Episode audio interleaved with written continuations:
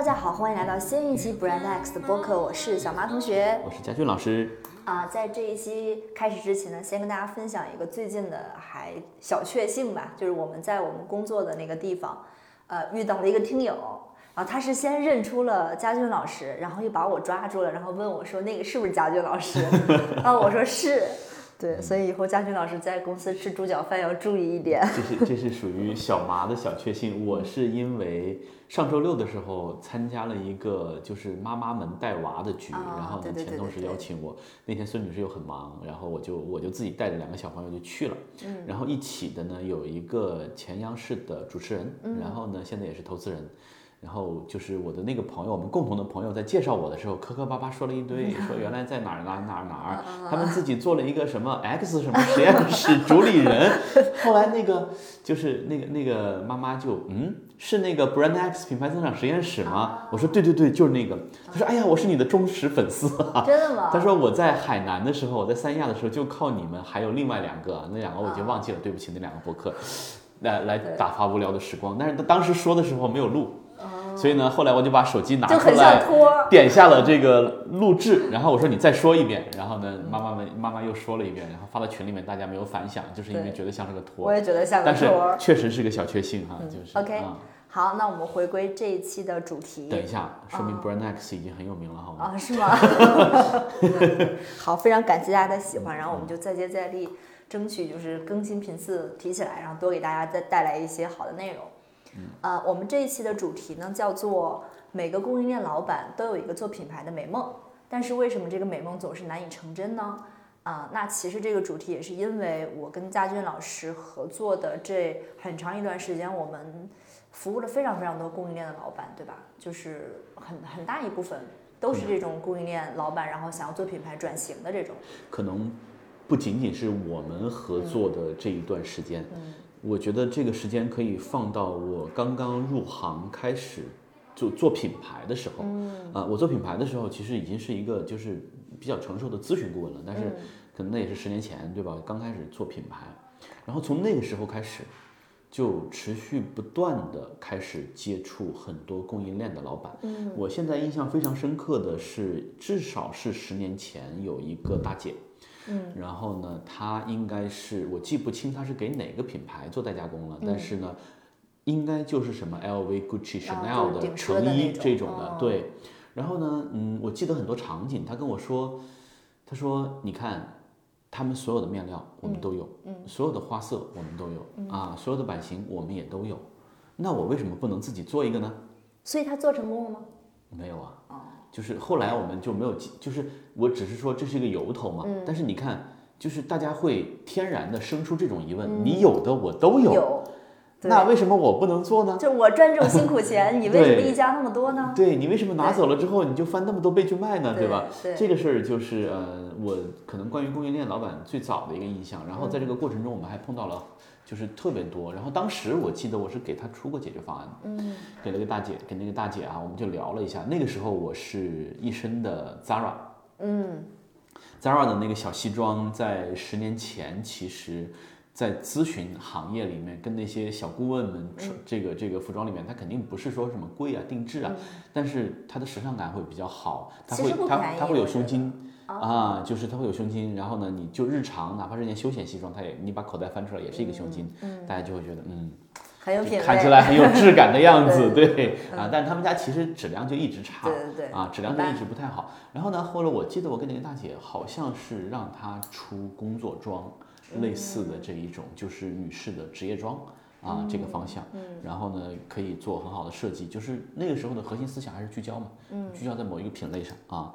但是我当时穿的那个 Zara，他就看，他说：“你看你，你穿的这种衣服，版型就有问题。”嗯嗯嗯嗯，是似乎哈，就是包括后来我去呃。有有有给我定制衣服的朋友，就是给我定制西装的朋友，他也会说，我给他看我当年在时尚就是买的那些西装嘛，他就说，你看你这版型不好，一看就不对，你知道吧？但坦白讲，我分辨不出来，可能就是在专业人士眼里面的不对啊。插插一个体验哈，我还记得特别有意思，我刚刚工作的时候，我们的工作需要也会穿一些小黑裙什么，因为你是 PR 嘛，嗯，然后那会儿刚毕业没什么钱，然后也要去 Zara 或者 H&M 这种地方淘一些那种。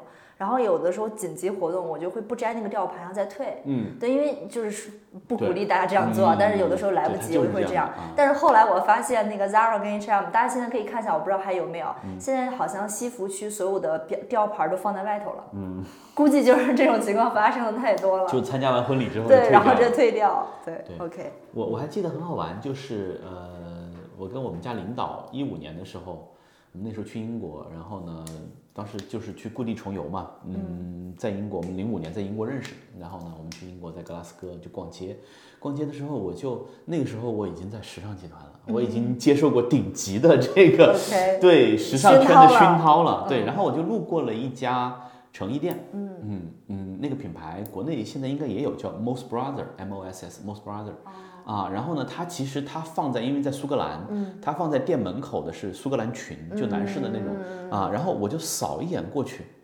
然后我就把孙女士拉住了，我说我觉得里面这个西装我能穿，她当时就很不屑。但其实有的时候我是有这种小敏感的，包括给给朋友挑衣服，给给女性挑衣服，对自己就是她就这个灵光一现不常见，嗯，但是当我觉得这件衣服适合你的时候，大概率它就适合你。啊，对，这是我在时尚行业这么多年的底蕴，熏陶。所以 所以当时我就觉得我说这衣服我觉得我能穿，嗯，然后他就孙女士就很不屑，但是我们进去试了一下之后，发现哎真的就很好，啊，就是所以当时就买了好几身，现在还有一些衬衣和那个西装外套还挂在我家里面，所以呢就有一件深蓝色的。就是那种暗纹的那那个那个那个西装，然后呢，它的那个衣领是那种有那种绸的感觉，就黑色的，就是那种、那种丝绸的那种感觉对，就就特别骚气的那种礼 服，你知道吗？啊，就这件衣服后来被我们的裁缝说，嗯，这衣服不对，就 不不适合你，对，啊，但是它确实支撑了我很长一段时间的这个活动，对啊，，OK。那那我们收回来，我们其实是是想聊一聊，就是为什么很大一批这样的供应链老板啊，尤其在中国，他会有这样的一个做品牌的梦呢？嗯，我觉得第一个就是不服气吧，嗯，想做点自己的事儿，就是他就是这样的呀，就是活儿都是我干的。价都凭什么是钱都是凭什么你。拿钱？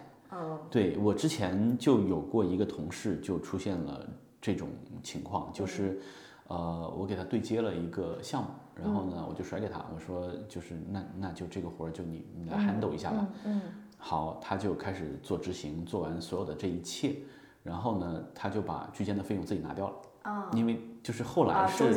是合作伙伴告诉我的啊，说这个钱我可是给了居间费用的啊，然后不少呢几十万，然后呢，后来他们就去问那个小姑娘说你为什么这么干？她说因为活都是我干的呀。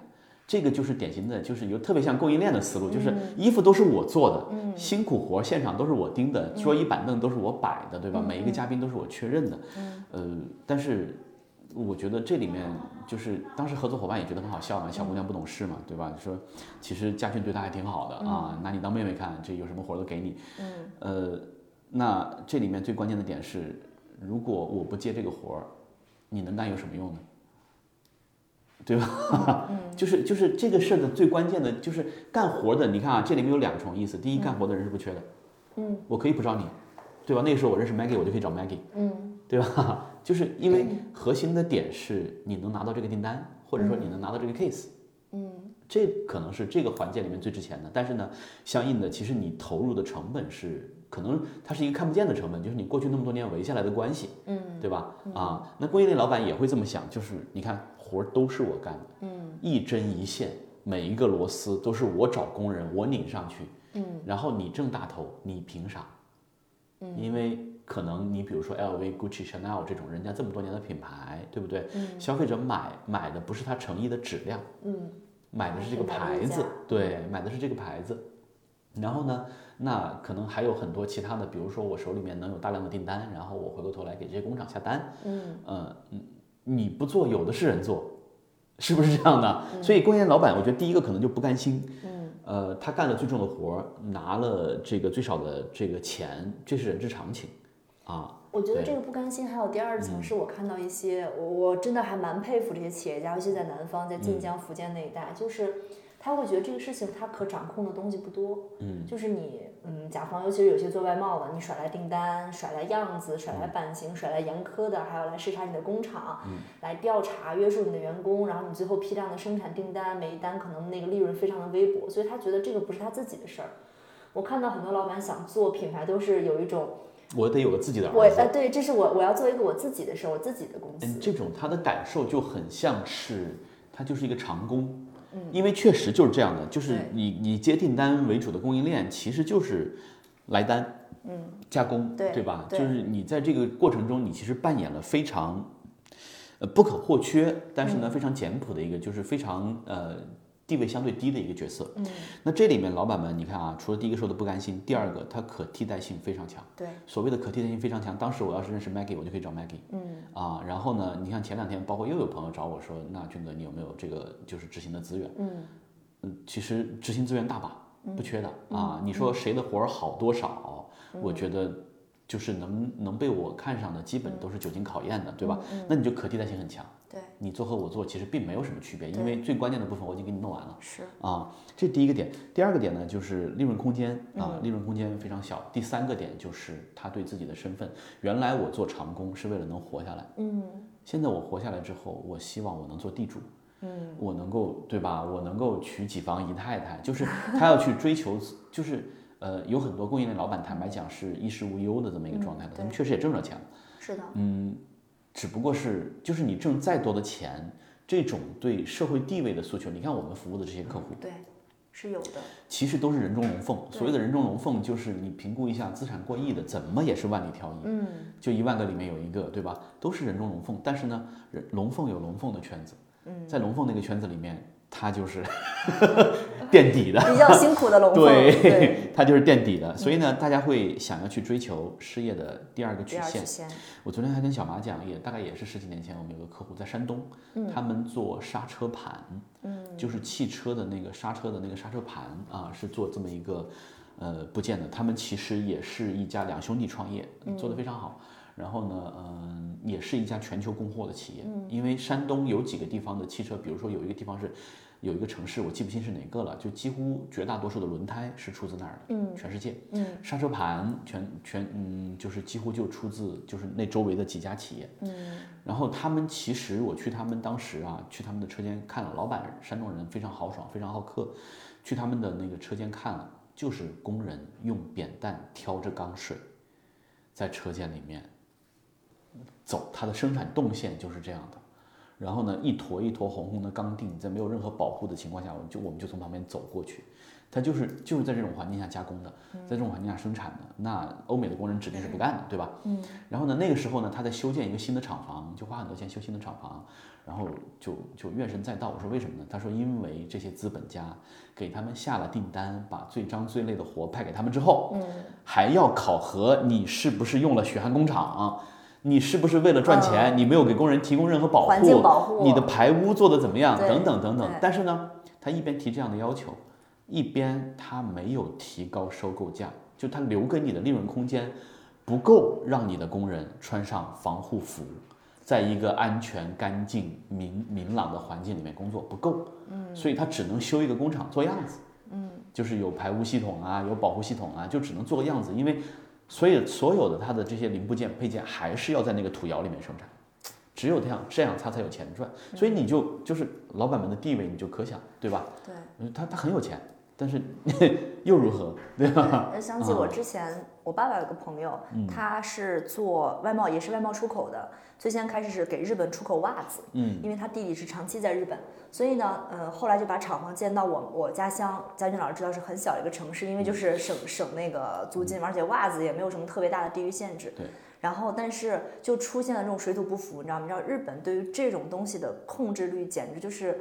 就是你多一根线头，这叫就这是二级残次品还是三级残次品等等的，它的审查是非常严苛。但是你知道我们的工人是不太适应，尤其是我们那儿的大姨大娘，有布就行了。对，你怎么还线头？我检查都检查不出来。然后嗯就是自自从把厂房建到北方之后啊，就没有地域歧视啊。确实，我觉得北方可能工人他没有那么精细的那个，它就是一个认知的问题，对认知就是一个的问题认知的问题。然后呢，啊，我们那儿的工厂本来也没有这种什么还检查，然后还要视察工厂，居然还要什么统一统一着装，后来淘淘淘汰率是百分之八十。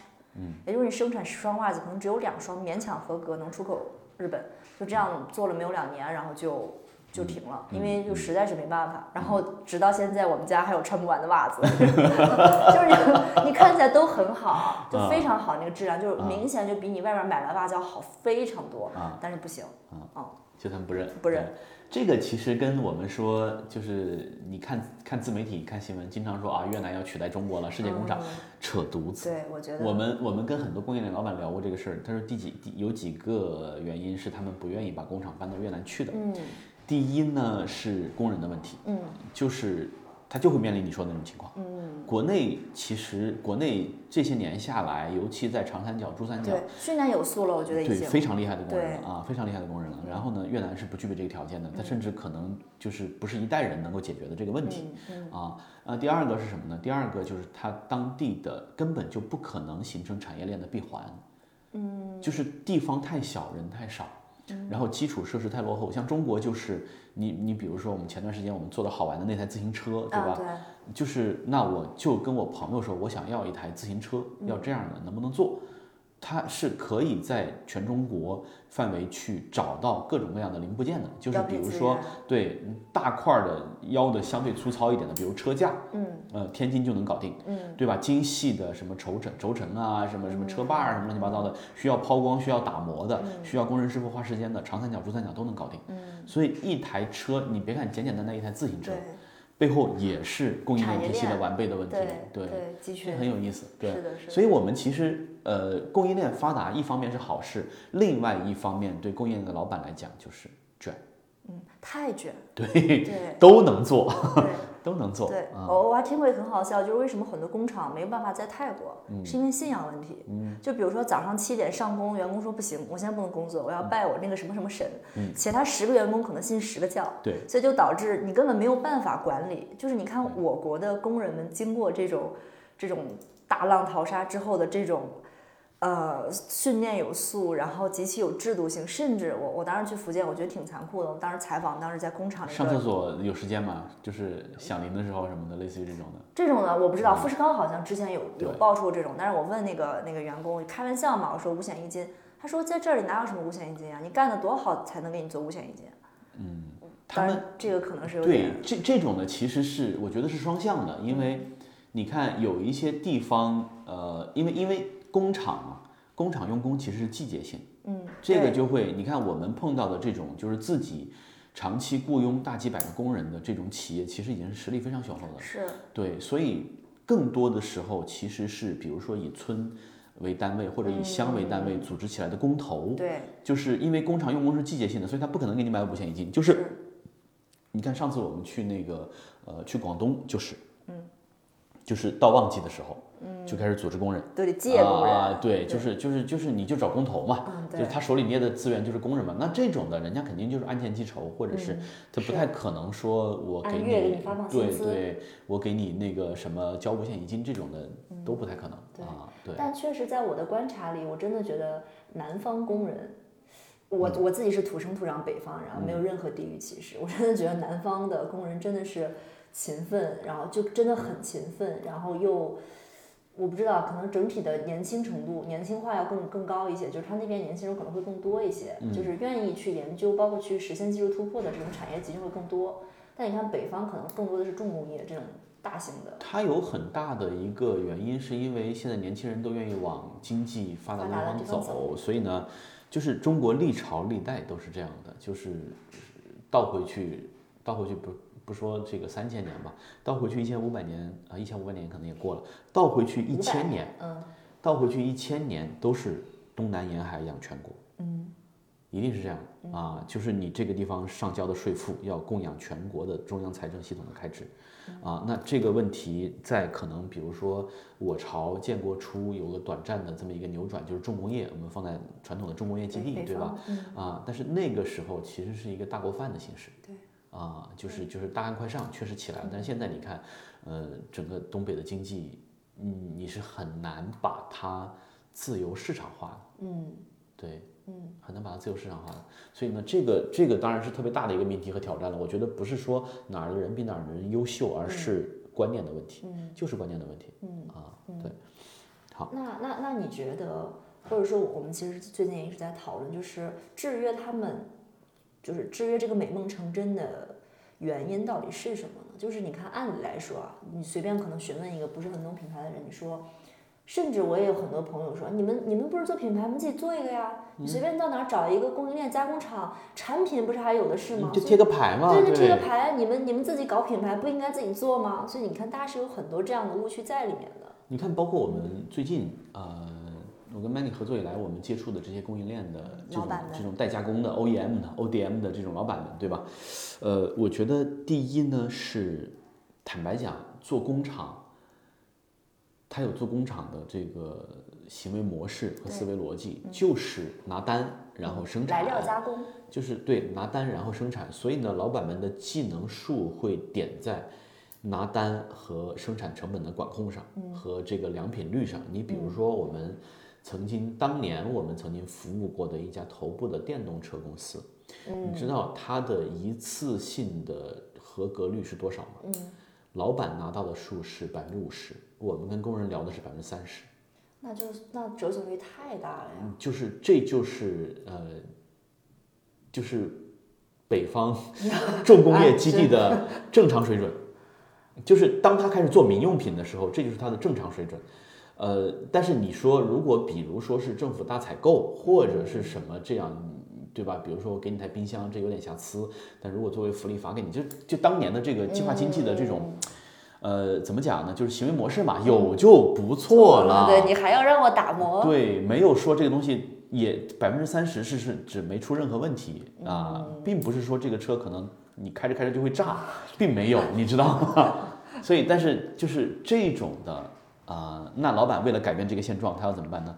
他就要向呃，能在精益管控上。在生产线流程管控上管得好的国家和企业去学习，那这个时候就是日本丰田做精益生产，对吧？啊，就是精益生产这一块，基本大家还是看日本啊，看丰田，就是他们的这个。当时我们跟丰田有合作，就是丰田有很多的这种啊，就在车间里面干了一辈子的普普通通的老工人，就干了四十年。但是呢，他是在丰田的那套精益生产体系下干了四十年，所以当他退休之后，他就可以直接变成顾问。就跟你读没读书没关系，我在这个环境里面营进了四十年，所以呢，那我们当时也有请一些像这种老工人，嗯，来到国内的工厂，他就我记得很清楚，他就拿着个篮子，嗯，提溜着一个篮子，然后呢，在车间里面转了一圈，嗯，然后就从地上捡了一堆乱七八糟的螺丝啊、线头啊，就是，然后他就跟老板说，这都是钱。嗯啊，就是，但在我们看起来，就是那我一我一台机器几十万上下，对吧？但是日本人的，你看日就是丰田，这个丰田的利润公式就是丰田提出来的，利润等于成本减浪费。嗯，我给你的任何东西都是成本价。我之所以能赚钱，是因为我能从地上多捡回一个螺丝。啊，所以就是从这点上来讲，这是就是搞制造业的、搞生产的老板们的思路。嗯啊，嗯，那。这种思路你要放在做品牌上，你说老板投个品牌广告吧，哎，你这这跟我八字相冲，你知道吗？能给我赚回来多少钱？对，你说，哎，花点钱做个品牌设计吧，哎呀，这个 跟我八字相克，这个 对吧？对，所以他从一开始的路线上就不兼容，嗯，啊，就完全是两回事儿，而且尤其是这些供应链老板，他是做供应链做成了，嗯。他有钱了，他才想这个事。他验证个非常就是路径依赖，你知道吧？就是已经是路径依赖了啊。对，那这就，嗯，还是老板找两个市场部的人吧。哎呦，这个是跟我八字相冲。对对。所以呢，那可能大概率就是找自己家的亲戚。对。信得过，对吧？啊。就是家族企业很多都是这样这样形成的。对我，我觉得这是第一个。第二个，我我看到的很多老板是这样，就是。因为他们 B 端这种企业其实是不太接触接触受众的，他们基本上是拿拿来订单，告诉你做成什么三角形，做成圆形，然后再出厂给我就 OK 了。对，他其实是不需要考虑给你图纸，对对，到 底是三角形好用还是圆形好用，他其实是不用考虑这些的，他只用考虑怎么样把成本降到最低，我能够赚更多的空间。哎，这里面特别好玩的事儿就是，你看我们这段时间不是自己做自行车玩吗？然后呢，你知道，就是做自行车的工厂之间的鄙视链是这样的，就是杜老板跟我说，他们家做车都不用图纸，就是就是想象把眼睛啊眼睛看一下，这大概是这样，差不多干吧就。太好笑了。对，所所以我继续我刚刚的话题，所以其实它跟做品牌本质上有一个非常大的一个逻辑上的颠覆，就是他们是有了需求去做事儿，嗯，但品牌是需要你先洞察用户的需求。然后再去想你应该做什么样的事儿，可能不仅仅是产品，还是内容啊、沟通的方式，再去适配用户的需求或者市场的需求。所以它其实是一个非常颠倒性的这么一种思维方一个方式。所以严格意义上讲，但你不能说供应链老板不是企业家啊，但是嗯，德鲁克先生有一句话，嗯，我我记得不是很清楚了，但是这句话里面一定有一部分是这样的，就是创造用户需求是企业家天然的使命。就是就是，这是你作为企业家最基本的职责之一，就你要去创造用户的需求，啊，对，对，呃，那可能对供应链老板来讲，就这个东西离他们就有点远。就是呢，他呃，这是第一个，Maggie 刚才说的第一个。第二个呢，还有就是你比如说，呃，去年年底的时候，我一个朋友，嗯，当年做服装的，嗯，他去了广东啊，广东下面的一个市，那个市我就不点名了啊，反正很厉害，嗯。电子基地，嗯，它被人所知的是一个电子基地，但是很好玩的是，全世界百分之七十的男士内裤是出自于那一个集群，那一个小镇，嗯啊，那一个小镇。然后呢，呃，那我们就就就去跟他们聊，我说那为什么只做男士内裤呢？因为女士内裤花样太多了啊，男士内裤就是 比较简单，两片布一拼，这个事儿就解决了。当地可能有三千个工厂在干这个事儿，三千个工厂，天哪，你想吧，然后呢？呃，你你你想象他们能卷到什么样的程度，对吧？然后呢，这我们这个客户呢，我们当时去见的这个朋友也是个朋友，非常好，我们在他大别野里面，池塘里面，然后大井里，然后大别野里面吃了一顿饭，然后这个还特别巧，就是那个就是那个老板，就是那个房屋的主人，嗯，是他是土生土长的广东人，嗯，然后呢，但他妈是湖南人，哦，我也是湖南人，老太太八十多岁了。老太太还自己在院子里面种菜，然后晒那个豆豉干什么的，然后就给我们做了一顿香菜，哇塞，就贼好。然后呢，他跟他老婆发家，就是在聊嘛，他们就是一零年开始自己做了一个工厂。嗯，他为什么能做工厂呢？是因为他老婆原来在一个外贸单位。呃，服务了大概十来年，然后认识了客户，嗯，认识了那几个关键的客户，啊，他们家做什么呢？特别好玩，他们给俄罗斯做睡衣，给俄罗斯做女性睡衣，然后呢，大概有那么三个客户，然后他们就开始做自己的工厂，就这么一就一步一步就起来了啊。那客户对客户来讲就是我认认这个对接人，嗯然后呢，对，反正你其实你在哪儿无所谓，因为我每次跟你都是对接的，然后呢，那可能就是。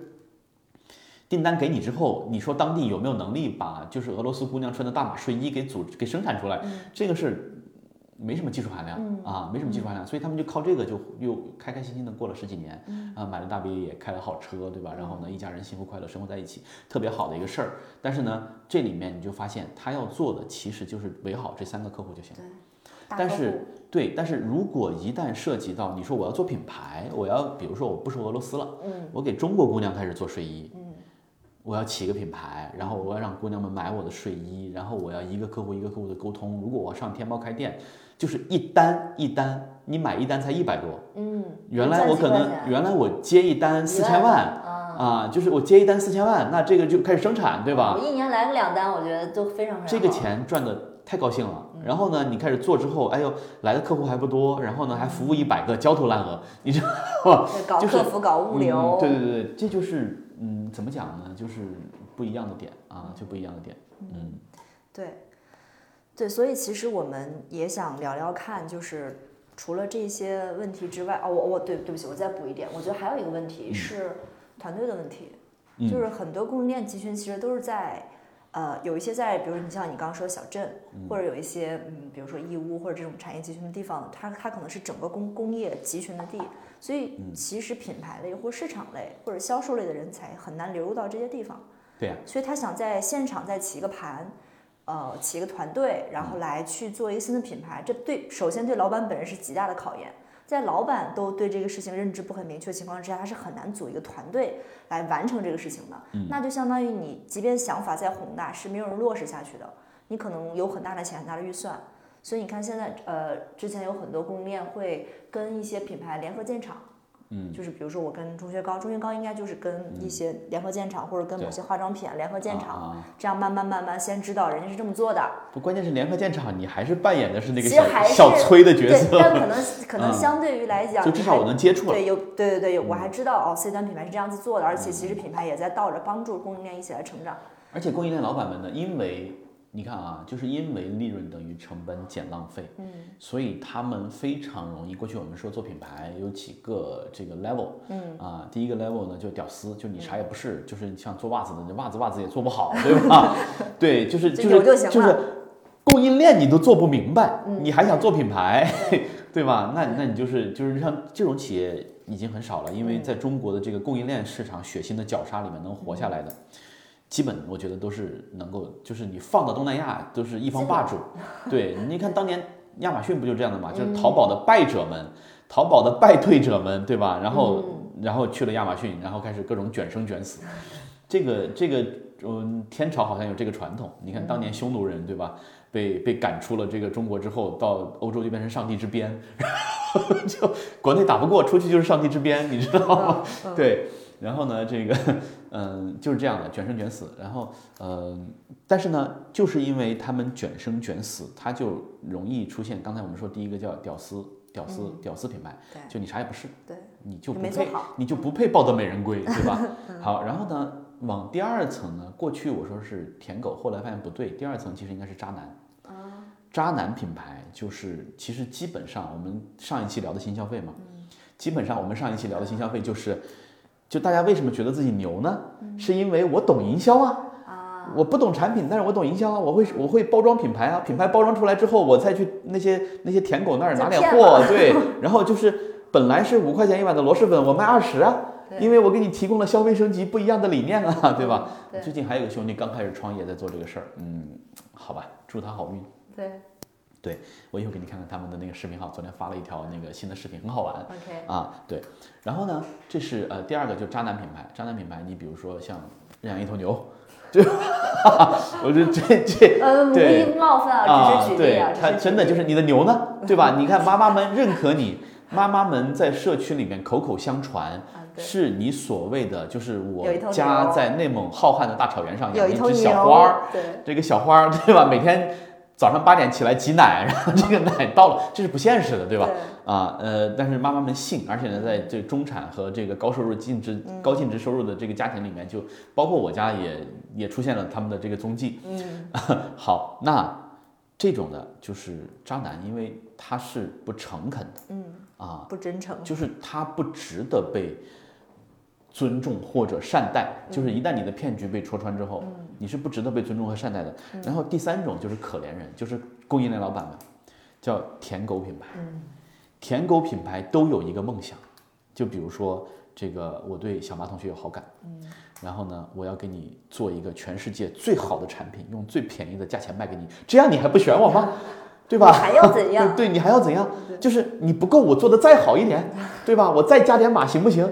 对吧？我还不加钱啊！好，如果只如果全世界都是渣男，只有一只舔狗的话，这个舔狗我觉得应该是有机会的。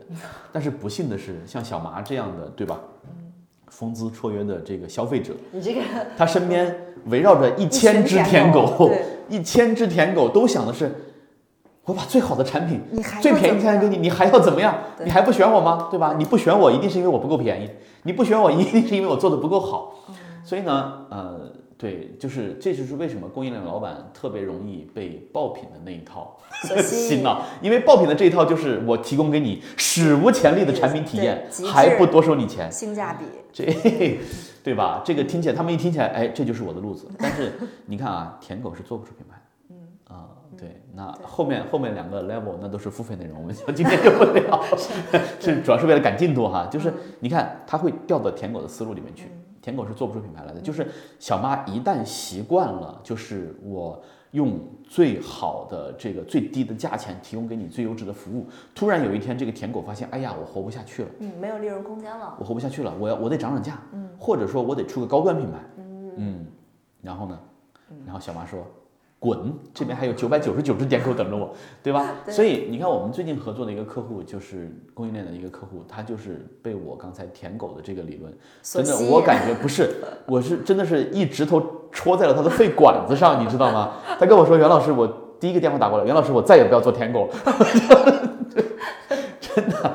就我再也不要做舔狗了。然后就是我跟小麻前段时间我们去他的城市嘛，对吧？南方的一个城市，我们去那边，呃，我们是听到我们一起排队做核酸的时候，是听到他的工厂的负责人打电话。嗯，他工厂的负责人很想接这一单，就是有一个海外订单，老板说不接。对，我要跟你说多少遍，这个东西不赚钱，我们不接。啊，然后呢？但是工厂的老板左右一看，周围所有的工厂都是都是不赚钱在接。啊，都是不赚钱在接。老板说，我就宁愿没有单，我这些工人一个月就五百万工资，我发得起。嗯，啊，不赚钱的事我不干。嗯，啊，就是就是就原来他们可能就是最开始进入这个行业的时候，百分之二十的净利润，制造业百分之二十净利润很好了，非常好。呃，现在可能他说百分之一十八的毛利，然后呢，是为什么呢？是因为他们这个行业前两年发展特别好。呃，这个老板大概可能每年都有九位数的净利润，你想吧，九位数制造业的净利润就真的很好了。嗯。他们同行也差不多，同行们呢，就是拿了钱之后，就开始扩大再生产，对，然后呢，就因为会有更多的订单过来，嗯，但是结果今年欧洲这么一弄，嗯，没有了。好，他的那些所有扩产的这些企业们，真的就是，你别说百分之十八了，我倒贴你钱我都能干，只要我能让工厂运转，他对，因为他钱要流动起来，就是我赔钱没问题，但是我的这个血不能停，因为一停就死了啊。那这个老板去年就很谨慎，他就捏了前两年这这个利润，他就没动，没动啊。然后呢，就开始来哎找我们做品牌，就是不要做舔狗了，我再也不做舔狗了，真的就是啊，很好玩。呃，那而且今年我们跟一些就是全国性的这种培训机构合作，我们跟他们的那个呃客服的老大在聊，他说今年在他们的这个对企业家的调研里面，发现一个很有意思的事情，嗯，大家。对，原来都是关注什么爆品啊，什么流量啊，什么什么营销啊，都这些。今年大家对品牌的关注度，奇怪的有一个剧烈的提升。其实这个挺颠覆我的认知。他就跑来跑来问我们为什么？我说呢，因为大家已经意识到了，就是赚第一赚快钱不可能了，嗯。第二，新消费已经证明了赚资本的钱，就是你靠下一轮来做正向现金流也不可能了啊。那。你看，我们今年服务的客户都是像我刚才提到那家，他是其实很不错，他不愁生死，对，他更愿意做长远的布局，而不是说我先舔着你赚这一毛钱利润。嗯啊，对我我是很佩服这些真正想要转型企业家，因为这对于他们来讲就是一次全新的创业，二次创业，对吧？这跟他过往所成就的那些东西是完全就是相反的两两件事情，但是他就有勇气，就是说我我要从新做这这些事情。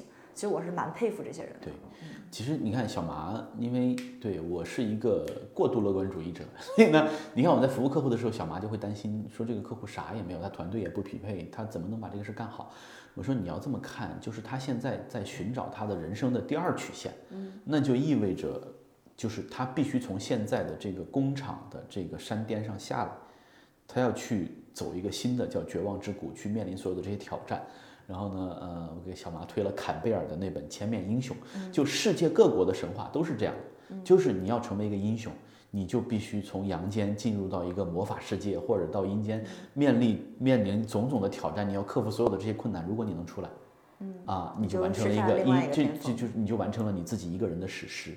所以我觉得对这些老板来讲，但凡找到我们的，就是这是他们的宿命，就是他们作为一个英雄的宿命。而且呢，我觉得。诚实和体面的失败也是值得尊重的，而且这些人坦白讲，他没有那么笨的，都是老油条，他不会说我 all in，然后我把全部身家性命压到这儿，对吧？呃，来干这个事儿，呃，他只是要去面对他人生中另外一个挑战，这个挑战可能包括思路的转变，包括团队的整合，对吧？包括产品的设计，重新的设计、包装、打磨等等这一系列，他可能能克服，可能不能克服。嗯，那我们能做的就是。我觉得就是帮他把他的挑战减少一部分，嗯，品牌这一块儿，嗯，我能帮你搞定，嗯啊，剩下的我不一定能解决，嗯，对吧？那不就是这样的吗？啊，那那可能我们就是他的史诗路上的一个小小的 NPC，补给站，你来帮他，对，小小的补给站，对就是在这场马拉嗯松的路路程当中，我们是一个给他提供一管能量胶的一个小小的补给站。是的，是这样的啊。OK 对，那那回到最后，就是我觉得我们也可以给出一些建议啊，就没有不是说任何有参考性的，而是说基于我们过往的经验和我们对于这些老板的接触跟理解，就是那如果一个有远见的、有英雄主义的供应链老板想要去做一个真正的品牌，那他或者说什么样的建议对他来讲是比较有用的呢？呃，我觉得就是第一点哈，啊、你看我们接触这些客户里面，他其实是有止损点，嗯，他是有止损点知道到那个啊点。就是比如说我赔到两千万或者三千万，嗯，看不到任何正向的反馈，我这一轮的尝试就到此为止了，嗯，啊，这是一个很正常的这么一个思路，所以呢，嗯，我最近在各个场合反复的跟各种，不管是想做个人品牌，还是想做企业品牌，还是想尝试着做短视频的企业家们，我都会给八个字的建议。这八个字我觉得非常非常值钱，叫做只看投入，不问产出。嗯，就是什么叫只看投入呢？就是你要确定你在这个事情上的投入是可控的。嗯。啊，因为他们其实你看我们服务的客户，他并没有把主业丢一边，而是他主业承受运转了，来料加工嘛，不用我管了，厂长们都都把这事 hold 住了，对吧？嗯。所以那只看投入不问产出，就意味着你做这个事儿对你来讲不会造成额外的压力，呃，他的投入是有限的。然后呢，一旦这个事儿做成了，他会给你带来另外一个丰厚的回报。嗯，所以嗯、那包括其实对创业也是一样的。刚才我聊到这块的时候，我就跟小麻说，因为之前呃早些年我们出来创业的时候，也碰了很多非常知名的资本。投资人，然后老板就会问你要不要 all in 啊？嗯，你得你是不是得把你房子抵进来啊？我当时觉得这些人就是邪恶，真的就是邪恶啊！他的邪恶在于，对他来讲，他给你这一笔钱，他给你五百万，给你一千万，嗯，是可能是他募资的千分之一、万分之一，是非常非常渺小的一部分，这部分钱他完全赔得起。嗯，就是他只要投了一千个这样企业，只要有一个出来，他就能回报。所以他们严格遵循的是只看投入不问产出。嗯啊，就是然后呢，他希望你 all in，啊，他希望你在一个九死一生的赛赛场上 all in，、那就意味着当年绝大多数拿过拿过他们钱的这些创业者们，现在基本上是一个。家破人亡、妻离子散的状态，就是这样的。啊，我身边真的有朋友就是这样的，就是一个很好的朋友。嗯，我记得他他创业的时候，当时我劝了他，但是他那个时候因为是创业氛围最浓厚的时候，非常的，就是你知道，一个成熟的创业者被自己的梦想激励的时候，非常的激情澎湃、热血沸腾，听不见听不进你任何的理性的分析和意见，这个事儿一定能成。嗯啊，然后呢，我记得那时候跟他吃了一顿饭，然后过了三年，我收到一条短信。这短信说的就是啊、他的那个业务关门了，因为我注册了他的这个用户，他是一个 to C 的服务，说我们到今天开始停止服务，我就赶紧给他打个电话，我说你在哪儿？你在杭州还是在哪儿？对吧？我去看看你。他说哎，我正好在北京，然后我俩晚上就又喝了一顿酒，喝顿酒，晚上完了完了，他就跟我说，他说我现在坐不了高铁，也坐不了飞机，被限高了嘛。然后呢，呃，创业创业，他原来他三十岁的时候就是一家上市公司的总经理，在西安。你想吧，就是多么的年轻才俊啊！然后呢，后来他就说，最后他说你能不能借我五千块钱？我说你要干嘛？他说因为那个他们家小朋友要做那个近视的手术，然后呢，他一直这么多年就是抚养费都没有给过，因为就没有钱了嘛，抚养费没有给过。他说那我我前妻说就是你带点钱过来，他说我想去看看我姑娘，就是就是你知道，所以就是 all in 这个事是非常非常愚蠢的。就是就是人生一定要严格遵循杠铃模型，就是你要确保，当你要去做一个高风险的事儿的时候，一定要确保这个损失是可控的。啊，他那天晚上看着我，他说我现在觉得你们有的时候，你看你回到家，老婆孩子都在，对吧？往床上一躺，什么是什么烦恼都没有了，在他的想象里面就是，但但他很坚强啊，就最近又蹦跶起来了，又又开始窜起来了，对啊。然后呢，这是第一个，就是只看投入不问产出。第二个，真的要有耐心。嗯，前段时间新华社旗下的 某本杂志，呃，瞭望东方周刊啊、我前同事在那儿，他们就采访我，是问莆田和晋江。晋江是有品牌的，而且晋江的品牌，二零二二年今年是他们的大成之年，因为安踏上半年已经把耐克踩在脚底下了，啊，就是当之无愧的运动品牌的 number one，啊，对，所以呢，呃，莆田系他们问到是，你看晋江当年跟我们一样，都是做供应链、做鞋的，对不对？啊，那他们现在看起来这么花里胡哨，这么风光啊！莆田其实很厉害，我查了一下，莆田可能规模以上的鞋厂也有大几千家，产业链工人是几十万。我当时查这数，我记不太清了。嗯呃，他们一年大概能做十三亿双鞋。嗯嗯，然后可能就没有晋没有晋江的兄弟们那么风光，嗯就在问，那我们现在做品牌，对吧？莆田系开始做一个集体，因为不是每一个供应链老板他知道做品牌可能能多赚钱，但是呢，哎，我现在接订单接的挺好的呀，对对对。啊，对吧？尤其几个头部大厂根本就不想做品牌，我做啥呀？我订单都接不过来，对吧？啊，嗯，地方政府很着急，行业协会很着急。然后呢，我就说，那你看晋江的那帮兄弟们什么时候开始做品牌的？九十年代。嗯，二十年前。然后到今年二零二二年，你才看到他们大成。嗯。啊，这中间死了多少不知道，真的死了多少不知道。你看我们上次去有一回，我就上次我去晋江去泉州的时候，当时那帮企业家就跟我讲说，嗯，他们有台湾过来的职业经理人嘛，那个时候说，你看十年前、二十年前晋江的男装品牌，他们做男装啊，男装品牌最风光的时候，可能没有一千家，也有五百家。嗯。然后现在扒拉下来还能活着的，利朗，什么金霸，就反正我记不太清了，就是四五家，就是四五家啊，就是一将功成万骨枯，就是有很多带着雄心壮志的老板。进入了他一个人的史诗，但是他在可能在魔法世界里面没有出来，你知道吧？被困进去就没有出来了。但是呢，呃，我觉得不管怎么样，你要有耐心，就是别死的让自己翻不了身，这是第一个。第二个呢，嗯，做品牌这个事儿是需要耐心的。嗯，它跟接订单不一样，接订单是今年你可能接了比往年多十倍的订单，你就能多赚十倍的钱，非常快。嗯啊，然后你你包括做短视频也是一样，你出了爆款，投流投对了，出了一个爆品，你夸夸就回钱，但是这东西都是不持续的。嗯，品牌更像是一个细水长流的生意。嗯，所以你得有足够的耐心耐心。你看上次我们去到那个客户那儿的时候，我们给客户梳理完品牌，他其实很满意。嗯，然后他问了我一句话，当时我我觉得我回答的不够狠。嗯，他说袁老师，你觉得我们什么时候能够做到行业内一线品牌？嗯我心想，你现在都是在打磨原型机的状态嗯，demo。啊。嗯，我我给了他一个可能一年还是两年的这个机会的预期，我觉得不对的。嗯，我说你这个事儿可以干三到五年。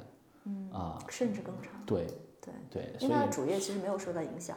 对他，他虽然很谨慎，但是他的主业还是赚钱的。对对，他只不过是今年可能可能往年一个亿的净利净利润，今年五千万的净利润，对对，他不扩大再生产就完了嘛。，我觉得慢慢做。对，那那这是呃第二个，你要有足够的耐心。第三个呢，就是我觉得我跟小麻说，我当时我们在给他们做梳理的时候，嗯，我就给小麻发了一个选题，就是我说要不我们聊一聊不烧钱怎么做做品牌。嗯啊，那其实是说呢，就是嗯，在你尝试着做品牌的时候，在你拿到用户反馈的正向循环之前，就是口碑和销量开始同步的往上走，就是自发的开始往上走之前，不要烧钱，嗯，因为烧上来没有意义不。要放量。对你这个量放出去没有意义。这个呢，我觉得其实特别像小米当年的七字诀，就是专注、极致、口碑快。它的快是在口碑后面的。什么叫专注呢？当年小米这是雷老板亲授的哈，雷军老板亲授的啊。然后呢，雷军当年说给我的老板苏芒听，苏芒回来转述给我的啊，是这个过程。